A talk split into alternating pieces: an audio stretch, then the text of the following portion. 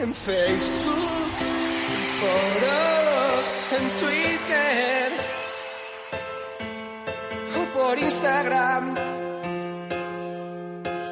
Suelo hablar de aquello que no sé. Hola, soy el mangazo Tolili y no me gusta el pádel. Semana completa de polémica fuera de las pistas.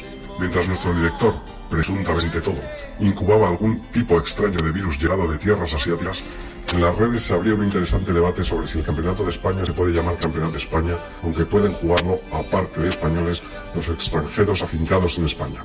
Muy español. Debate que, por cierto, debería haberse dado hace ya tres años, que es cuando el formato, desde cuando el formato es así. Observados los diferentes puntos de vista, el Servicio de Creatividad de Campeonatos de España del Mangazo Tolili está en disposición de ofertar, por el módico precio de tres cajas de botellines de Mau, las siguientes fórmulas para un mejor desarrollo y organización del Campeonato de España Absoluto de Pádel. Podrán jugarlo todos los jugadores españoles, hayan nacido donde hayan nacido, y siempre y cuando no se, no se hayan puesto pelo durante el confinamiento. Igualmente, tampoco podrán jugarlo los que hayan sido actores alguna vez, pues incurriríamos en multiempleo, y esto perjudica claramente a los demás. Tampoco podrán jugarlo los españoles que hayan llegado a ser números uno del World del Tour, pero no siendo los primeros en hacerlo. Ni de coña podrán jugarlo los que hayan fundado los Padel Trotters, a excepción de Peter Alonso, cuyo concurso es obligatorio por su condición de grande de España. Los que tengan los ojos achinados tampoco podrán jugarlo, que nos han traído el virus. Boris Castro también tiene obligada su participación.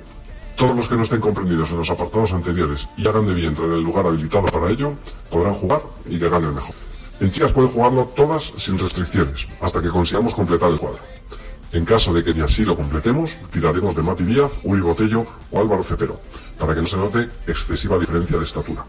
Los premios, como ya quedó dicho, serán una caja de langostinos frescos previamente cocidos, unas botellas de vino de Valcarnero para cocerse y dos entradas para ver a los Padel Trotters. En categoría femenina será obligatorio que ganen el torneo Patty y Eli, aunque jueguen con parejas diferentes.